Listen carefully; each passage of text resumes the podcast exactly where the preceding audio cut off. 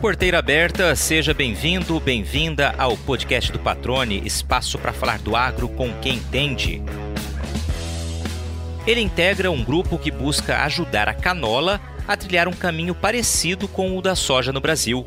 Cultivada na região sul, a oleaginosa tem grande potencial de ganhar espaço no cerrado, tornando-se mais uma alternativa rentável para a segunda safra. A expectativa é fruto do trabalho de tropicalização da cultura. Como base, uma série de pesquisas que vão resultar no lançamento das primeiras cultivares brasileiras, ou seja, adaptadas às características e exigências das nossas diferentes regiões produtoras um passaporte para multiplicar a área destinada às plantações, que hoje ocupam menos de 60 mil hectares por aqui, mas, segundo nosso convidado, podem se estender para mais de um milhão de hectares nos próximos anos.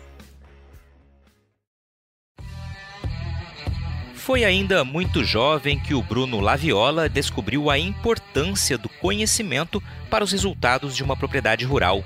Mineiro, filho de produtor de leite, ele era um garoto quando começou, junto com o pai, a escrever cartas para a Embrapa em busca de orientações que ajudassem a melhorar o desempenho da atividade leiteira. O objetivo alcançado gerou admiração pelo trabalho dos pesquisadores e despertou o interesse de fazer o mesmo no futuro. Nos últimos 15 anos, tem se dedicado a esta missão na Embrapa Agroenergia, com foco no melhoramento genético de cultivares alternativas para a produção de biocombustíveis. É o caso da canola, terceira oleaginosa mais produzida do mundo, que tende a tornar-se uma excelente opção para o cerrado, com benefícios para o campo e também para o bolso dos agricultores, como você vai entender no bate-papo que começa agora. Bruno Laviola, que prazer recebê-lo aqui no podcast do Patrone. Já estamos aí há alguns meses nessa expectativa né, de coincidir as agendas. Você tem trabalhado bastante, isso é muito legal. Né? Pesquisa a campo, pesquisa realmente é, é na prática, né, e orientações aí para os produtores é sempre muito prazeroso a gente falar sobre isso, né, e realmente é um orgulho muito grande quando a gente recebe também aqui para uma entrevista quem vem trazer mensagens e, e, informações que podem ajudar a transformar, né, ainda mais a nossa agricultura. Portanto, cara, obrigado por ter aceitado o convite. Seja bem-vindo ao podcast do Patrone, tudo bem? Olá, Luiz. É, para mim é um prazer poder estar aqui presente é, no podcast do, do Patrone. A gente tem tentado marcar aí algumas datas. Infelizmente, a infelizmente ou felizmente também, porque a correria é, do, do, fim de ano ela tem é, trazido aí umas diversas ações relacionadas ao trabalho. Então a gente vem aí desenvolvendo muita coisa. E mas que bom que agora deu certo. A gente conseguiu uma data aí para que a gente possa bater um papo. Maravilha, cara. Eu, eu digo que é felizmente, quando a agenda está muito corrida, felizmente está corrida, né? Sinal de que realmente as coisas estão fluindo. Ô Bruno, hoje você é chefe adjunto de pesquisa e desenvolvimento da Embrapa Agroenergia, que fica em Brasília, é isso, né? Isso, Luiz. Eu estou aqui na Embrapa Agroenergia há 15 anos. Eu costumo brincar que eu sou aqui o pesquisador mais antigo. Né? Eu, atualmente eu fui o, o dos pesquisadores contratados que, que atuam hoje na Embrapa Agroenergia. É, eu fui o, o, primeiro a ser contratado quando a Embrapa Energia ela foi criada. Né? Então, estou aqui já há esses 15 anos. E é, há um ano e meio estou aqui à frente da chefia de pesquisa e desenvolvimento, no qual nós temos aí coordenado pesquisas relacionadas à agroenergia, né, ao desenvolvimento tanto de biomassa quanto de processos para agregar valor às nossas matérias-primas que temos hoje no Brasil, com produção é, de biocombustíveis e também de bioprodutos. Legal, cara. E aí, na equipe aí, quantas pessoas são? Fala um pouquinho da Embrapa Agroenergia. A Embrapa Agroenergia ela é uma das 43 unidades de pesquisa uh, da Embrapa. Né? Fazemos parte aí da, de toda a, a, a rede integrada de pesquisa. Nós somos aqui uma unidade que chamamos temática? A Embrapa ela tem é, três tipos de unidade. Né? Unidade de produto, como por exemplo Embrapa Soja, Embrapa Milho e Sorgo. Uh, as Embrapas temáticas, como nós aqui na Embrapa Agroenergia, e as Embrapas que são chamadas ecorregionais. Né? Por exemplo, Embrapa Cerrados, Embrapa Meio Norte, são aquelas que trabalham mais é, a, a ecorregião. Né? Então aqui nós somos é, 90 empregados, nós somos mais é, de 29 pesquisadores, todos estes atuando né, em diversos temas. Somos uma unidade que tem aí uma, uma diversidade muito grande de perfis é, profissionais que complementam, que buscam aí agregar valor às nossas biomassas, aproveitando o máximo aí da energia acumulada pelas biomassas. Dito isso, né, apresentado um pouquinho mais adiante, a gente vai falar desses trabalhos né, realizados por vocês, com foco especialmente né, nas oleaginosas alternativas aí para produção, né? E a gente vai focar muito na canola, né? Foi aliás por conta desse tema aqui que surgiu o convite para tua participação aqui. Eu acompanhei uma palestra muito bacana tua esse ano, né, aqui em Cuiabá durante o Famato Embrapa Show, aliás, um baita evento, né, que reuniu pesquisadores e trouxe muita informação para o setor, para os produtores rurais, técnicos, agrônomos, enfim. E a gente vai falar um pouquinho disso mais adiante, mas eu queria inicialmente, Bruno, que a gente conhecesse um pouquinho da tua história, né? Você tem um sotaque que já indica mais ou menos a tua região de nascimento. Eu queria que você falasse um pouquinho de onde vem o Bruno Laviola, né? Como começa a tua relação, né, de fato, com, com a agricultura, com o nosso agro. Ô Luiz, é, eu sou mineiro, né? de uma cidadezinha pequena em Minas Gerais chamada São Francisco do Glória. É uma cidade de 5 mil habitantes. E lá é, eu cresci praticamente é, toda a minha vida, né? Sou filho de agricultores. É, meu pai é, sempre produziu uh, leite, né? Junto com o que a gente chama de, de gado de recria e também a produção de café. Né? Lá é uma região de Minas Gerais, em região de montanhas.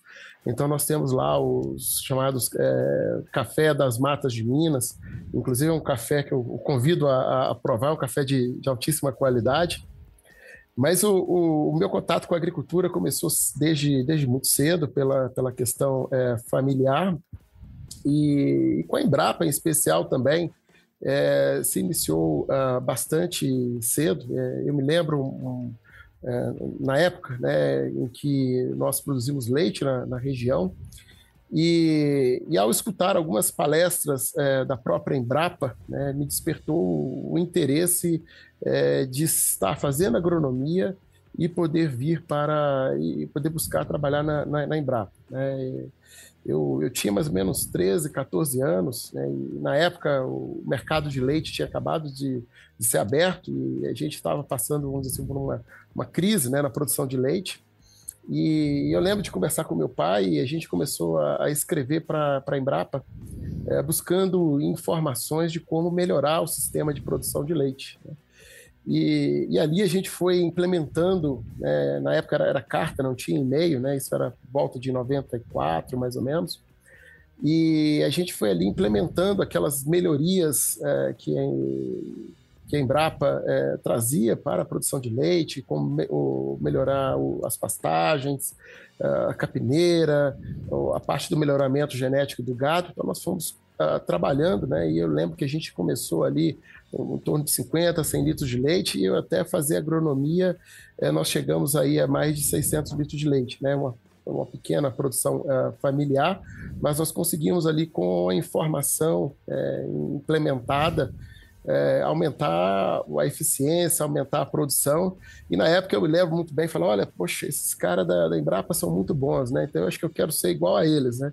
E aí foi aonde me despertou o interesse todo de fazer agronomia, de, de buscar é, vir para a Embrapa e ali começou toda a minha história né, com o agro e com a própria Embrapa. Cara, que legal. Você é uma testemunha aí, você e seu pai, né, a produção de vocês, de que de fato a informação colocada em prática, né, a boa informação, o conhecimento geram resultados, né? E aí nutrir isso, é, é, essa, essa constatação vivida na prática, é, você nutrir esse interesse de fazer o mesmo, realmente muito legal, cara. Não tinha visto, assim, é, nenhuma pessoa, não conheci, conversado com nenhuma pessoa que tenha tido esse interesse desde muito cedo, né? De realmente, olha, quero trabalhar lá, admiro o resultado desse trabalho e quero fazer o mesmo. Que legal, cara. E aí, como que tá hoje a produção? É, a família tem ainda a produção? Como é que tá essa, essa parte da, da, da história de vocês? Hoje é, continua a produção de leite em função né, do, do, dos filhos terem crescido e, e seguido a vida é, própria. É, meu pai né, pela, já está com 70 anos, ele diminuiu um pouco vamos dizer, o ritmo em relação, mas continua a produção de leite, continua a produção de café. É, meu irmão na região ele, ele tem lá um, todo um sistema em que busca a produção de café de, de qualidade.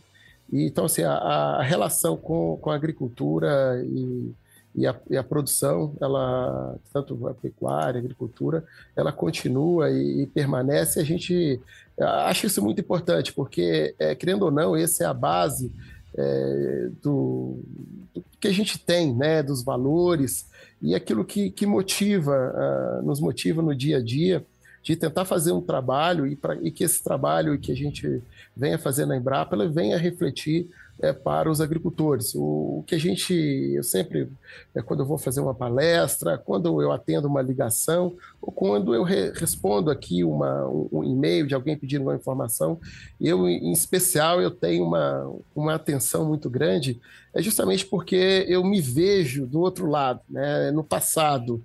É, devido à informação, devido a, a a, aquilo que foi passado em termos de, de tecnologia né, mudou e orientou a minha vida. Né? Então eu vejo que quando eu respondo aqui um, uma ligação, faço uma palestra, eu posso estar também passando informação e ajudando a mudar também a vida de alguém.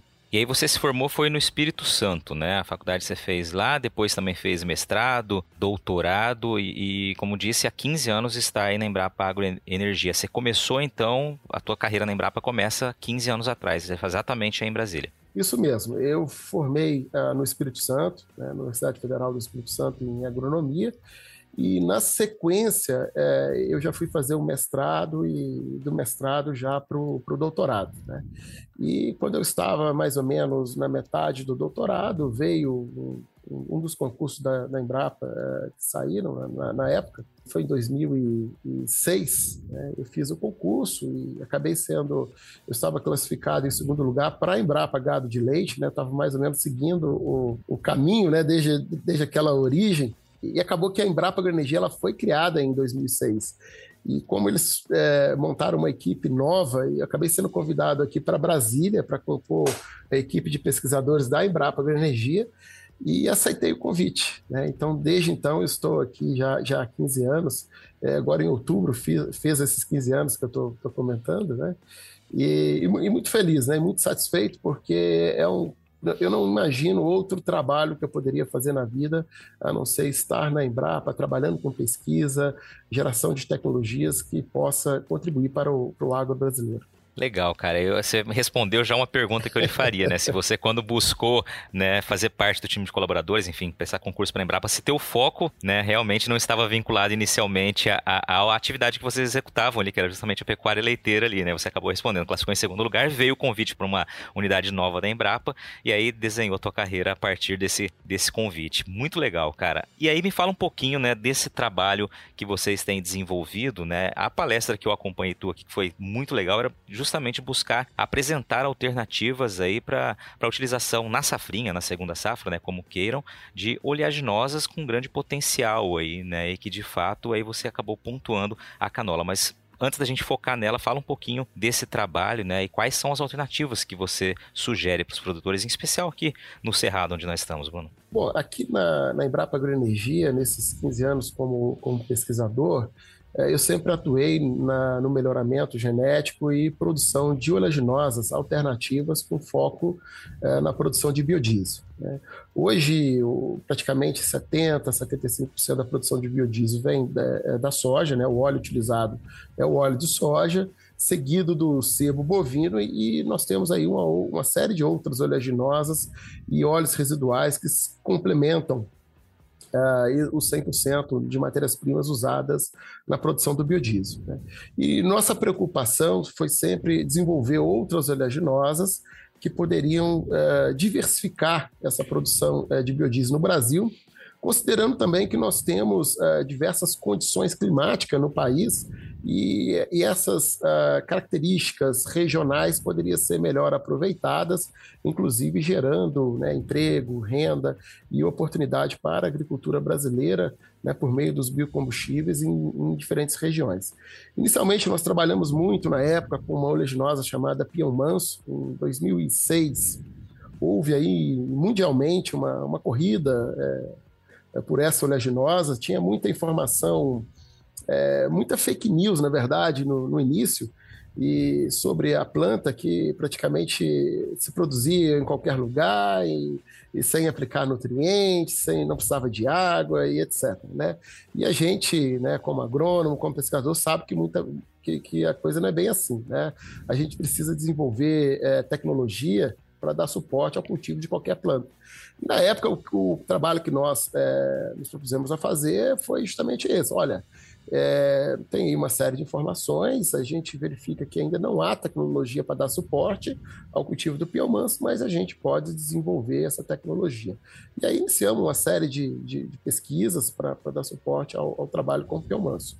E no Brasil chegou, chegaram a plantar 40, 50 mil hectares com, com piomanso, mas acabou que, é, como, como, dizem lá em, em, em Minas, né, acabaram colocando é, o carro na frente dos bois e, e acabou não indo para frente e, e, desaqueceu o interesse com, com o Piomanso. Mas nós, na Embrapa, fizemos o nosso papel, é, chegamos até a publicar um, um livro sobre o, os avanços que nós tivemos em termos de conhecimento, de tecnologias com, com o Piomanso.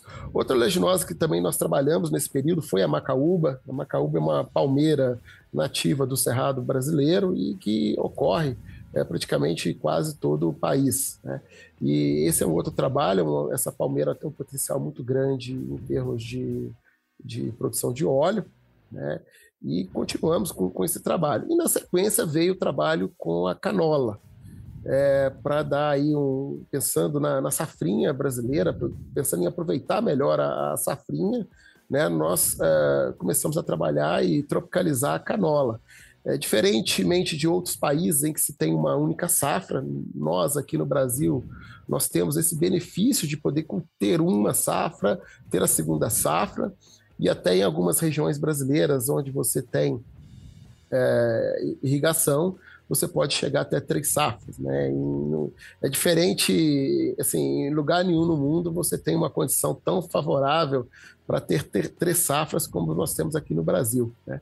Eu visitei recentemente a Austrália, é um país fantástico, dimensões continentais é, como o Brasil, mas eles não têm condições de fazer três safras justamente porque ou é, é, você tem algumas regiões que a temperatura cai bastante no inverno, ou você não tem água para poder é, trabalhar a agricultura como nós trabalhamos. Né? Eles trabalham praticamente uma única safra e aqui no Brasil nós temos toda essa condição. Então a ideia foi justamente é, com a canola trazer mais uma opção para é, aproveitar melhor a safrinha no, no, no Brasil.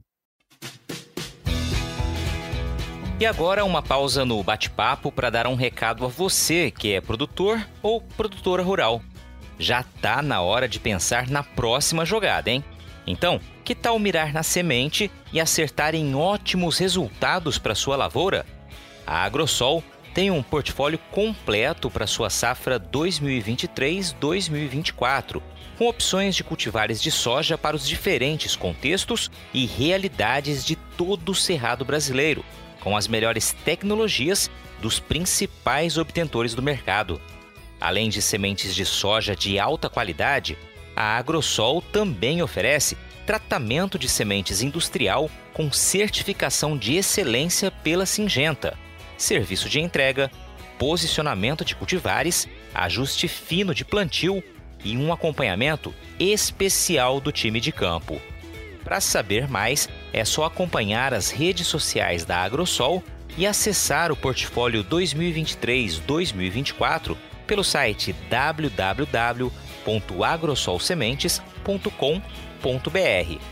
Lembre-se sempre que uma safra inteligente começa com estratégia. Agrosol Sementes, germinando o futuro. Muito legal, cara. E vamos começar falando então da canola, né? Quais são os países que mais produzem? Vamos trazer as características aí para quem eventualmente não conheça ainda a canola. O Luísa, a canola ela foi desenvolvida na década de 70, né, a partir da, da couza. É, a couza é uma espécie que tem é, algumas substâncias que são consideradas é, tóxicas, né?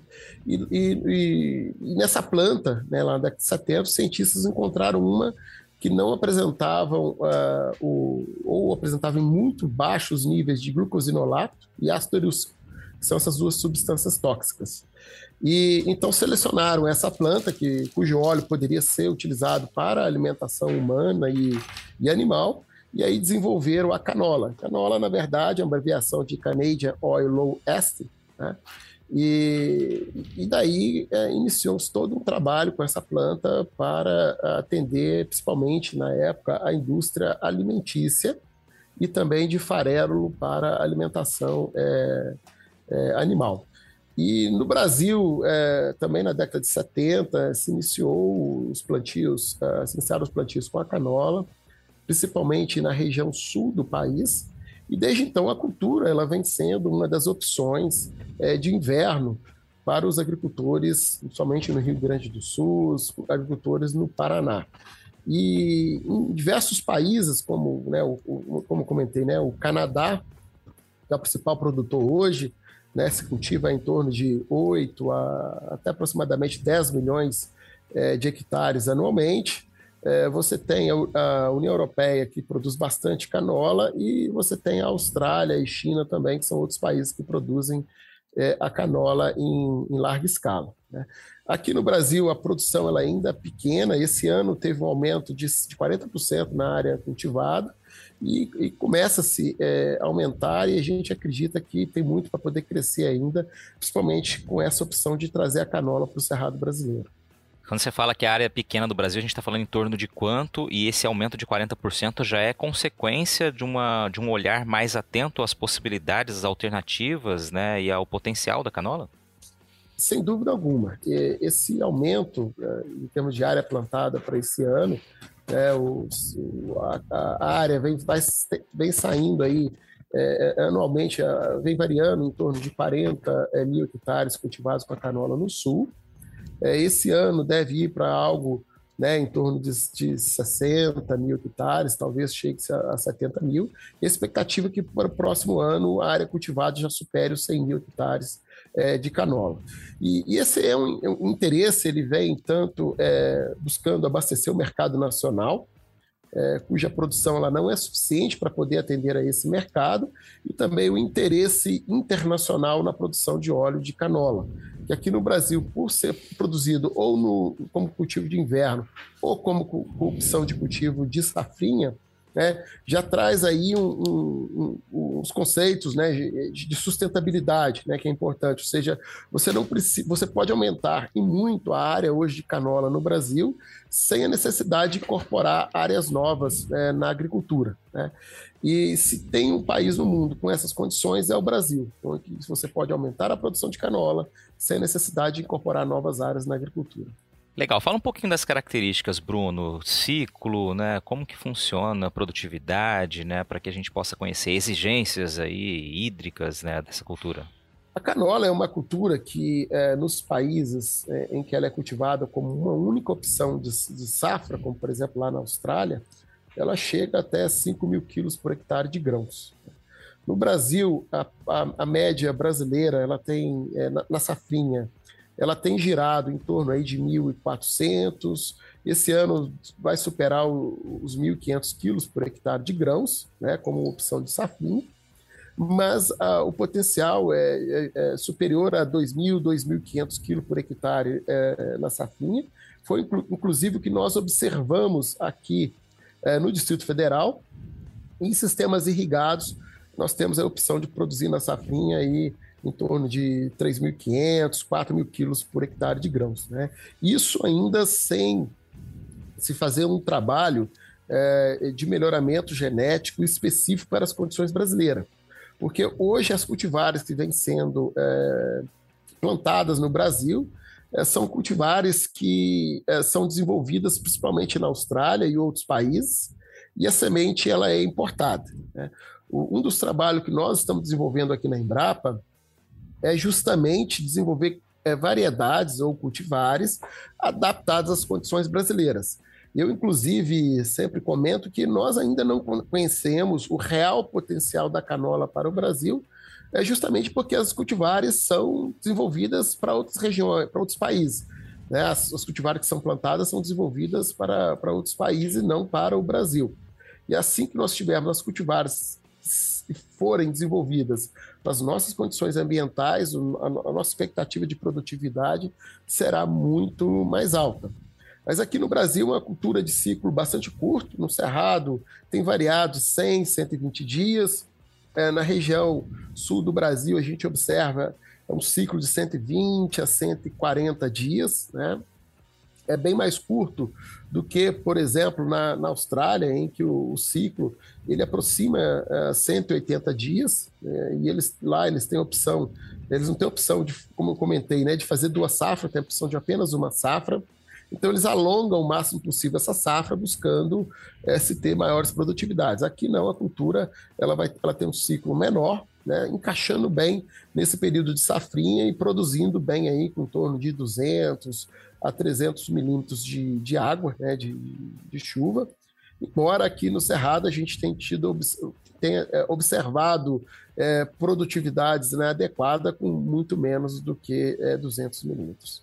Legal, cara. E aí você falou, né, dessa característica da gente não ter ainda nenhuma cultivar para nossa região, a semente é importada, como você destacou, mas há um trabalho para esse desenvolvimento. Quanto tempo se espera que a gente possa ter cultivares já adaptadas, né, específicas, por exemplo, para o cerrado, né, ou para as outras regiões brasileiras?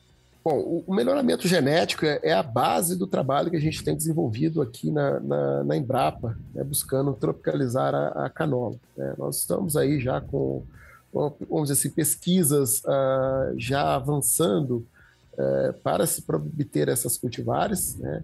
Eu acredito que em torno aí de dois anos a gente tenha disponível uh, para os agricultores eh, plantarem no Brasil cultivares de canola, vamos dizer assim, brasileiras, né? cultivares que foram desenvolvidas, adaptadas e selecionadas para as nossas condições edafoclimáticas, tanto de, da região sul do país, quanto aqui da região do Cerrado brasileiro, onde a gente acredita é, que no futuro, assim como ocorreu com a soja no passado, que era uma cultura adaptada ao sul, né, recentemente aconteceu com o trigo, a gente acredita que o Cerrado será a grande área é, de expansão para essa cultura, para poder atingir aí áreas é, superiores a, a, um milhão de hectares cultivados, e a gente sabe que tem toda, toda essa condição. Né? E se você pensar bem, é, nós é, cultivamos na última safra em torno de 40 milhões de hectares de soja, e se a canola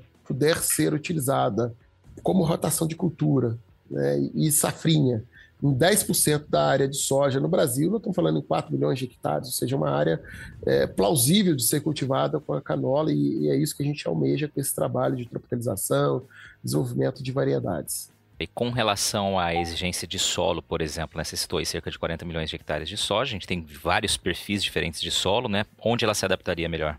Bom, a canola é uma cultura que ela tem aí o que a gente chama de uma boa plasticidade é, fenotípica ou ambiental. Né? Ela se adapta muito bem a, a diferentes condições de solo, tanto solos é, mais arenosos, quanto solo textura média e textura mais argilosa. O que diferencia, às vezes, é a questão do, da prática de manejo para que a cultura ela se forme e feche rapidamente o solo, para que possa conservar mais água é, e, ter menos perda, e, e principalmente naqueles solos é, mais arenosos. Né? Mas o, o, hoje o fator né, que mais influencia é, na, no desenvolvimento da canola são regiões em, em que você tenha altas temperaturas. Né? A gente sabe que para a canola atual, né, essa que é importada, ela sofre com altas temperaturas, né? então a gente busca cultivar a canola em regiões que se tem aí pelo menos é, 600 metros de altitude, para que se tenha aí um equilíbrio é, de temperaturas noturnas é, mais baixas, mas o que a gente quer justamente é, é, no futuro que tenha cultivares que possam ser plantadas em diferentes regiões, com diferentes amplitudes de temperatura, é, cultivares que possam ter resistência à, à seca, nessa a gente quer realmente é, é trabalhar a diversidade genética para que nos dê diferentes opções para que a cultura possa ser cultivada é, nessas diferentes regiões em que se cultiva soja hoje no Brasil. Eu queria que você começasse a explicar agora, Bruno, do porquê que eu, como agricultor, né, tô ouvindo aqui o programa e olha, despertou interesse, né? Quais são os benefícios aí? Primeiro com relação ao sistema, né? A gente está falando em rotação e uma alternativa a mais, né? Então eu queria que você trouxesse primeiro essa parte mais técnica de quais benefícios ela traria e na sequência a gente vai falar mais de, de da utilização aí como foco no biodiesel e a gente vai falar de mercado mundial. Mas vamos começar com a parte técnica aí. Por que eu investiria na produção de canola pensando na minha área? Olha, a, a, primeira, a primeira questão que vem é justamente é, você ter aí um, um, leque de opções de rotação de cultura. Né? A gente sabe né, que aqui, por exemplo, no Cerrado, né, que vem, é, que predomina sempre aquela dobradinha soja-milho, né? É o, é o que se predomina em termos de produção hoje, tanto no Cerrado, assim como no, no, no, Mato Grosso, né, é a principal, uh, são as principais culturas né, para safra e safrinha.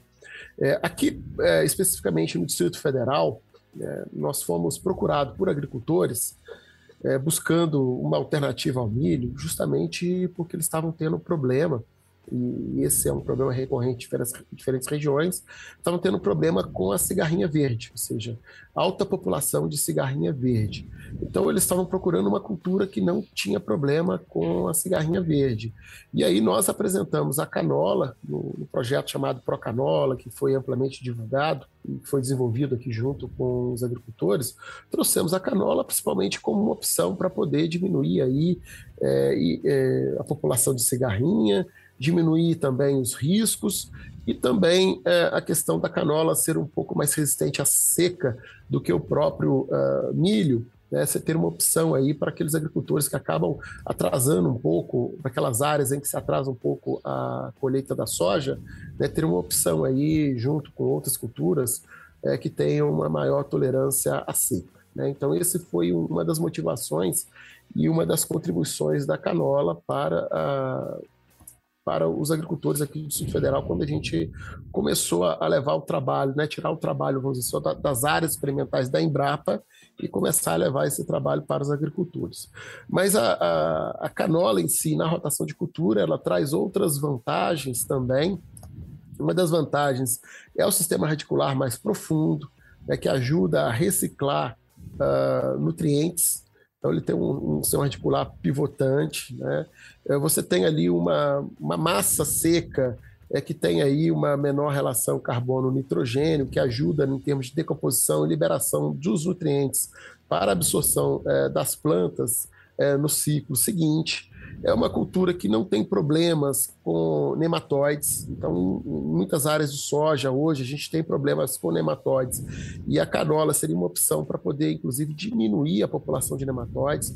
A gente, em trabalhos experimentais né, com extratos, já verificamos que a canola ela tem um efeito é, é nematicida, né, mas isso em extratos, em laboratório, a gente não tem a confirmação se lá no campo ela vai ajudar também no controle de nematóide, né? mas é, isso, é, é, pelo menos com, com extratos da planta, em laboratório, a gente verificou esse potencial. Então, é uma cultura que vai ajudar também no manejo do, de, de, nematóides, e ela vem aí como opção de diversificar a renda para o agricultor. Né? O Brasil hoje é, não produz toda a canola que se consome, né, todo o grão, ou seja, é, que é necessário para a produção do óleo, e necessário para a produção né, do farelo. Então, esse óleo hoje que, que é produzido no Brasil, ele, ele não é suficiente para atender a produção nacional.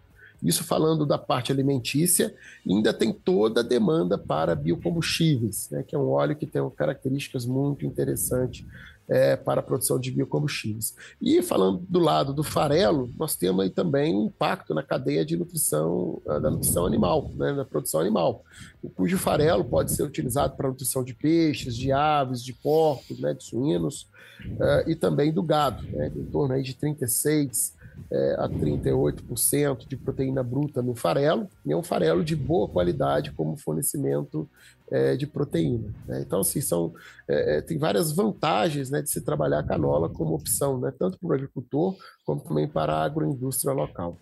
Diante dessa realidade que você mostrou, quem cultiva canola hoje tem uma garantia, vamos dizer assim, entre aspas, de rentabilidade, ou seja, a demanda é maior do que a produção, né? E, evidentemente, quem produz tem para quem vender, esse já é o cenário atual. Sim, é, hoje a canola ela vem sendo é, comercializada no Brasil é, no preço é, da saca de soja. Né? Então, isso aí, em geral, o, lá, lá, no sul, inclusive, o pessoal é, chega a dizer ah, a canola é, o, é, a soja de inverno, né? Justamente devido ao, ao valor e o preço do, do, da saca de canola ser semelhante ao que se paga também pela a saca de soja. Né? Isso é bastante é, interessante. É claro que, né, como uma nova cultura que está vindo, por exemplo, para o Cerrado, é preciso melhorar um pouco a questão da comercialização local. Né? É, como é uma nova cultura, é claro que o mercado no Cerrado ele não está bem desenvolvido. Hoje, os agricultores, por exemplo, que produziram a canola no Distrito Federal, venderam a produção é, para o estado de São Paulo e para é, o Rio Grande do Sul, né? foi onde absorveu a produção mas a gente acredita que aumentando a produção, é, considerando que o esmagamento da canola é semelhante ao esmagamento da soja, é, tendo o volume de produção, qualquer hoje esmagadora que se esmaga soja pode esmagar muito bem a, a canola. Né? E hoje nós temos diversas agroindústrias é, na região, nós temos aí a indústria do biodiesel né, e de outros biocombustíveis que pode muito bem absorver esse grão né, para extração do óleo e aproveitamento do farelo. Então, assim, a, em, em, geral, aqui mesmo os agricultores não ficaram é, mais do que 15 dias com o produto armazenado, já venderam é, e parte dessa produção, inclusive, para ração é, de, de, pássaros, né?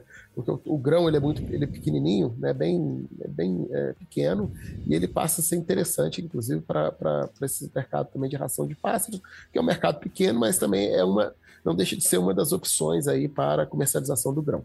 Muito bom ver essas oportunidades. Ah, para não dizer que eu não perguntei, vamos lá. Quais seriam os desafios, né? Você já citou lá no início a falta de cultivares de fato adaptadas, mas é um trabalho que está sendo desenvolvido aí, né? Cultivares específicas para o Brasil. Que outros desafios é, existem aí nessa produção? Os desafios com, com a canola hoje, né? Vamos dizer assim, nós temos aqueles desafios técnicos, né? É o mesmo desafio que a soja teve na década de 70, quando ela veio para o Cerrado. Então, essa é, é a cultura que né, carece de um trabalho ainda de desenvolvimento tecnológico, a média brasileira é 1.400 quilos, mas a gente sabe que o potencial é muito mais alto do que isso. E para poder valer a pena, né, fazer esse, esse, potencial virar uma realidade, é preciso aí desenvolvimento tecnológico que passa, né, por parte, como eu falei, pelo desenvolvimento de cultivares para as regiões brasileiras, né? Esse é, é um dos principais pontos. O agricultor precisa ter aqui no Brasil a opção é, de comprar sementes produzidas no próprio país. É, hoje essa semente ela é importada e, e às vezes é, é, comum ter problemas em, em, importação de sementes, isso às vezes atrapalha né, o, o, o, para que o agricultor possa plantar, né, semear no período certo. Então, a semente sendo produzida aqui no país, ela é mais interessante. Nós temos desafios aí também de ajuste do sistema de produção.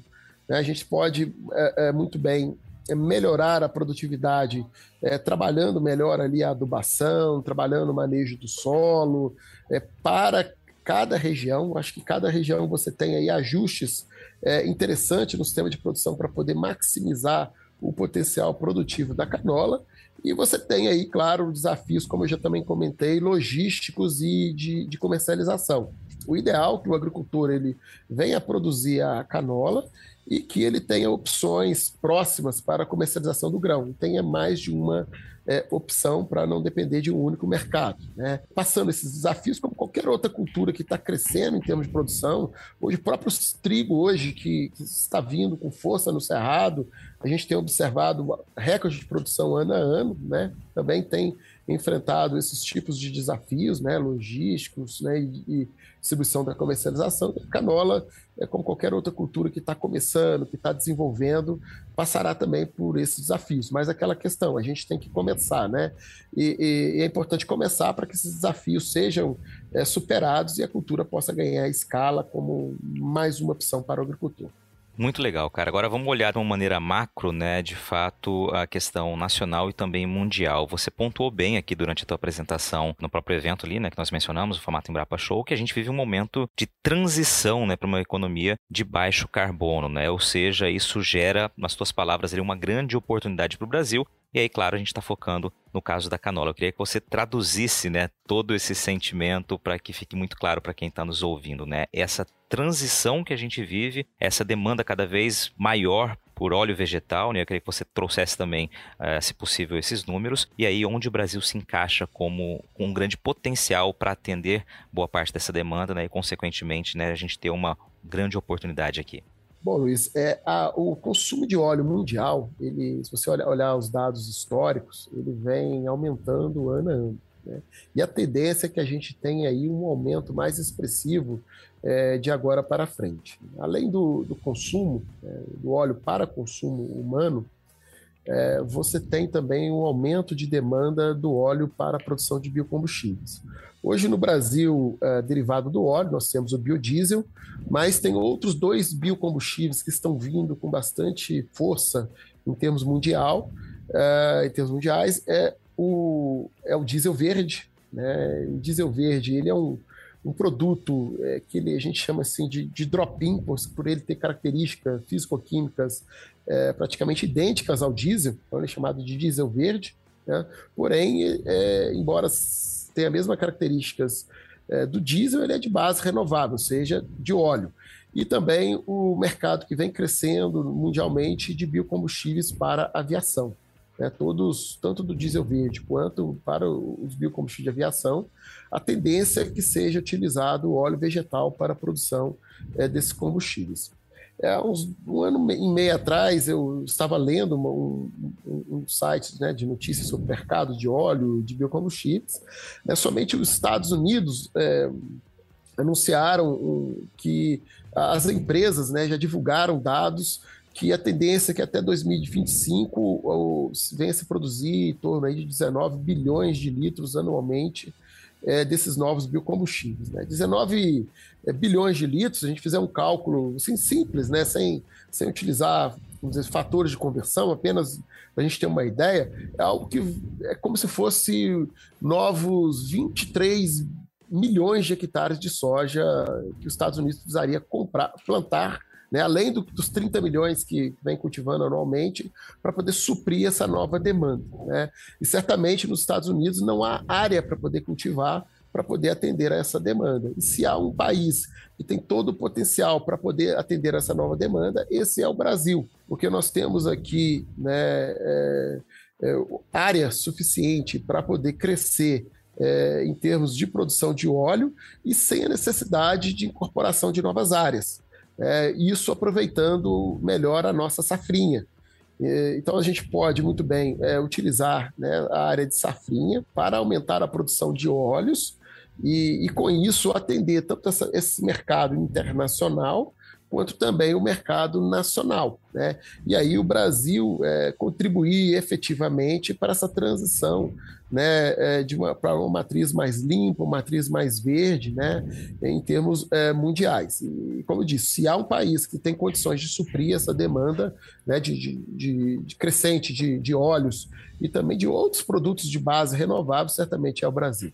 Ô Bruno, e aí quando você fala dessa demanda por óleos vegetais, evidentemente, né, qualquer óleo vegetal vai atender essa demanda. Você já citou ali soja, né, falamos bastante da canola, temos girassol. Quais são as culturas que mais têm potencial para atender essa demanda, né? Claro, você destacou muito aqui a canola, né, e, e realmente dá para entender que é uma das grandes possibilidades alternativas justamente por ela ser incorporada na segunda safra, né? Então é realmente uma carta na manga que temos aí. Além da soja, girassol, o que mais a gente pode ter de potenciais aqui para o país atender a essa demanda crescente? É, no Brasil, de fato, é, a, a, maior escala está justamente na produção é, de soja. É, são 40 milhões.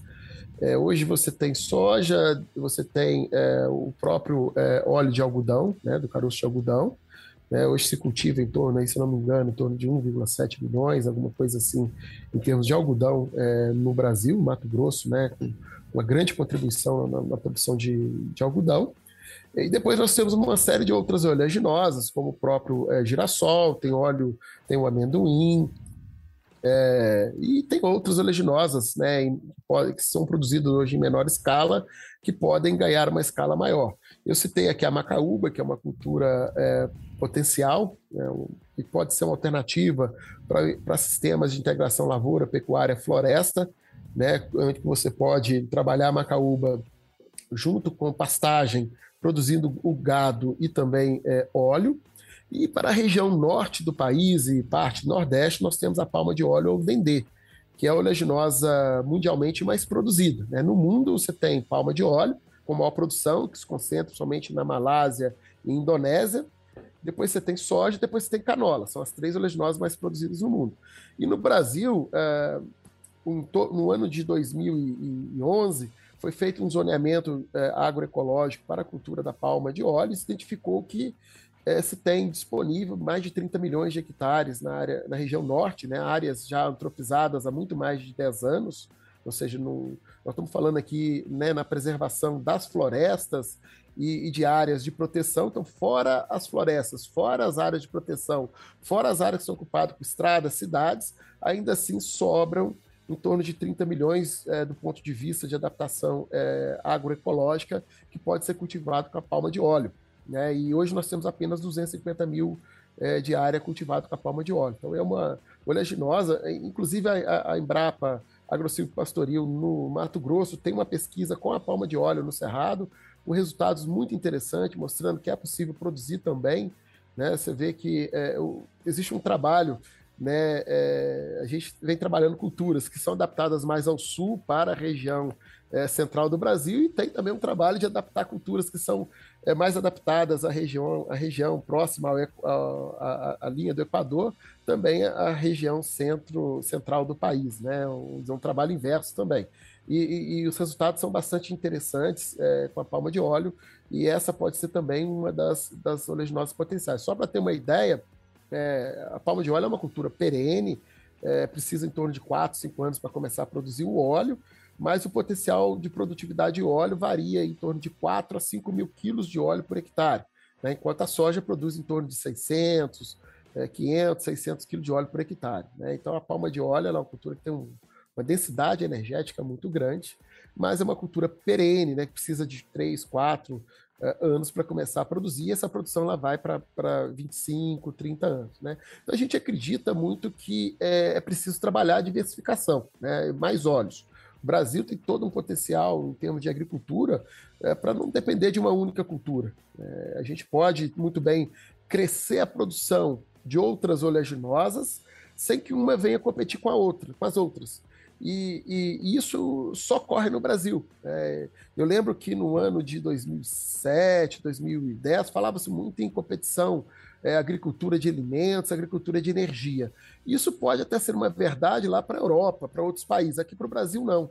É, nós temos aí condições ainda de crescer é, agricultura de alimentos, crescer agricultura de energia, crescer agricultura de, de bioprodutos. Isso sem ter que avançar para novas áreas, para a área de floresta, ou seja, preservando todo, tudo que temos, né? Em termos, nós temos hoje em torno de 60% do nosso território está preservado em termos de floresta, podemos manter 60% e crescer a agricultura naturalmente, né? apenas com tecnologia. É, isso já mostrou muito bem, a gente pega os dados né, de, da década de 70, 80, 90, e a gente vê que é, em área plantada, é, proporcionalmente cresceu muito menos do que em, em, em, produ em, produção das culturas. Isso porque nós aumentamos a produtividade com a aplicação de tecnologia. Esse é o caminho. Excelente, Bruno. E aí você destacou a demanda crescente como uma tendência né, mundial por, por biocombustíveis né, e por, enfim, outros, outros é, combustíveis derivados, né, renováveis, né, como você disse, da, do óleo vegetal. E a gente sabe que no Brasil a gente tem uma expectativa de que 2023 a gente tenha de fato uma demanda acrescida. Né? Afinal de contas, deveríamos estar com o B13 agora, estamos ainda no, né, seguramos no B10, voltamos aí para o B10, mas a expectativa é que 2023 a gente tenha o famoso B15, né, adicionando aí 15%, que vai aumentar potencialmente a nossa demanda, visto ao que a gente precisa hoje pelas condições aí que acabamos né, vivenciando, né? É, sem dúvida nenhuma. É, nós temos hoje é aprovado né, em, em lei o aumento de mistura é, do biodiesel no diesel, que vem, vinha crescendo a, a 1% ao ano, é, com, com cronograma chegando em 2023 a 15% de biodiesel no diesel. Né? O que a gente tem observado, lido né, e acompanhado é que esse cronograma ele voltará a ser, ser crescente, né, com, a com a tendência de chegar em pelo menos B14 ou mesmo o B15. E sabendo que é, é possível que o Brasil possa, inclusive, continuar essa, esse aumento de mistura de biodiesel no diesel, podendo chegar tranquilamente a, a, a 20% de mistura de biodiesel no diesel, sem problema algum, sem necessidade né, de, de modificar motores e, e etc. Hoje, por exemplo, é, a Indonésia já vem crescendo a mistura de biodiesel no diesel. Eu estava lendo poucos dias, eles já estão buscando aumentar para 35% da, da mistura. Né? E isso aí, é, no Brasil, a gente sabe que pode trabalhar muito bem é, a mistura, podendo avançar para patamares, inclusive, superiores aos 15%. Né? E aí cresce a, a importância dessa diversificação de oleaginosas. Né? Hoje no, o país ele processa em torno aí de 30, 35 a 40% da produção de soja. O restante da produção de soja é exportado em grãos. E, e a gente precisa de outras oleaginosas para poder complementar a soja que hoje atualmente é processada. Né?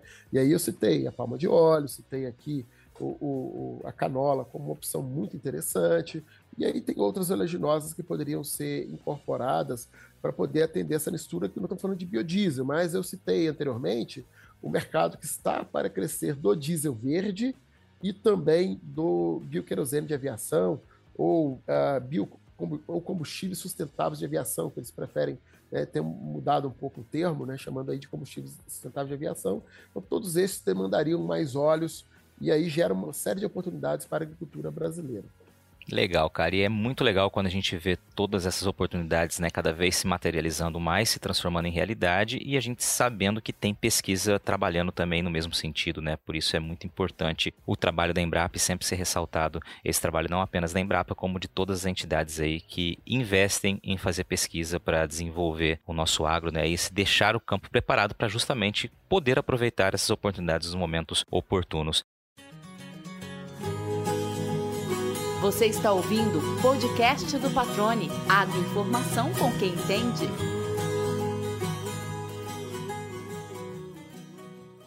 Cara, eu quero te agradecer demais pela essa participação, mas antes de eu fazer o encerramento aqui, eu queria que você me dissesse, aí você vai pro teu campo pessoal, teu campo profissional, enfim. Agora a gente tem aqui um momento em que você pode responder qualquer pergunta que não tenha sido feita para você ao longo da tua vida, não apenas aqui no podcast. Qual aquela pergunta que o Bruno Laviola gostaria de um dia ter respondido e que não foi feita a ele?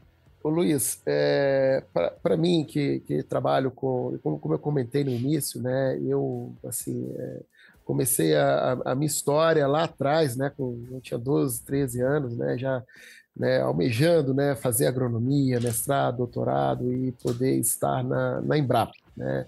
Esse era nosso, era, foi, foi vamos dizer, o meu objetivo que nasceu é, muito cedo, né, em função da minha própria origem, em função né, da forma como as coisas aconteceram na minha vida. Né?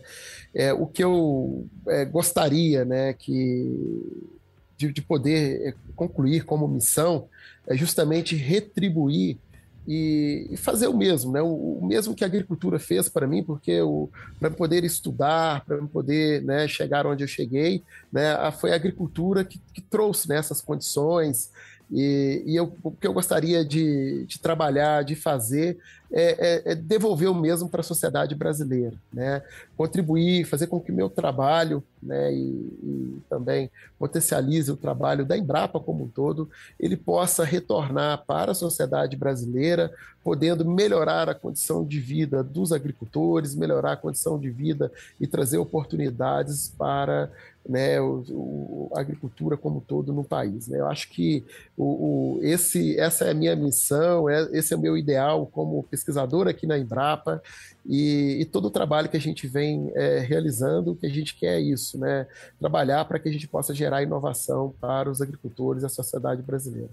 Maravilha, Bruno. Feita a pergunta, respondida, então o espaço está aqui. Cara, obrigado mais uma vez pela participação. Acho que foi uma aula muito interessante para quem acompanha até o fim esse episódio, né? Vai enxergar de fato um potencial muito grande e oportunidades, né? Acho que esse é o grande caminho, né? E obrigado por ter contribuído com o nosso podcast aqui, trazendo essas informações. Valeu! Valeu, Luiz. Para mim foi um, foi um grande prazer eh, pela oportunidade e, eu espero aí ter também novas oportunidades no futuro que a gente possa é, falar sobre é, algumas, alguns avanços no futuro desse trabalho que a gente vem desenvolvendo e como é, eu comentei que o objetivo final é justamente gerar inovação no agronegócio brasileiro. E aí, gostou do bate-papo? Então dá aquela força e compartilha essa entrevista com os seus contatos. E olha, aproveita para mandar aquele feedback dizendo o que você está achando do podcast do Patrone. Pode criticar, elogiar, sugerir temas e pessoas para dividir boas histórias aqui nos próximos episódios. É só enviar uma mensagem lá no Instagram para @luispatrone que a gente troca uma ideia, viu? Então, gente, sucesso da porteira para dentro, força e fé da porteira para fora e vamos que vamos. Você ouviu o podcast do Patrone. Agroinformação com quem entende.